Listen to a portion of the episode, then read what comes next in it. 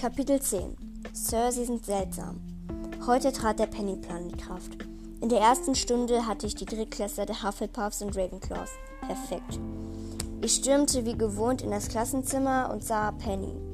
Traurig. Egal, es wird sich jetzt hoffentlich ändern. Heute werden wir Werwölfe behandeln, eröffnete ich den, eröffnete ich den Unterricht. Aber zunächst muss ich den Hufflepuffs fünf Punkte abziehen, fuhr ich fort.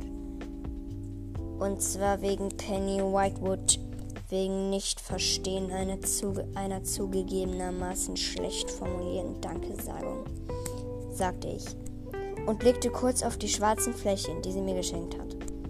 Jetzt lächelte Penny und stellte fest, die war nicht nur schlecht formuliert, die wurde nie ausgesprochen. Ich schmunzelte. Wo sie recht hat, hat sie recht. Der restliche Unterricht verlief gut und vor allem Penny lächelte wieder. Normalerweise mag ich keine lächelnden Leute, aber Penny war eine Ausnahme. Penny war besonders. So besonders wie Phoebe und Minnie. Nach dem Unterricht wartete Penny im Klassenzimmer, bis alle draußen waren, außer ich.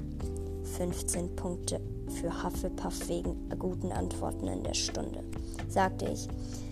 Penny lächelte verlegen und sagte, Sir, Sie sind seltsam. Ich weiß, Penny, ich weiß. Warum so kompliziert? Ich zuckte mit den Schultern. Das muss so sein, versicherte ich. Im Rausgehen flüsterte ich gerade so laut, dass sie es hörte. Kluges Mädchen. Sie teilte mir auch etwas mit, aber im Gegensatz zu mir schrie sie es.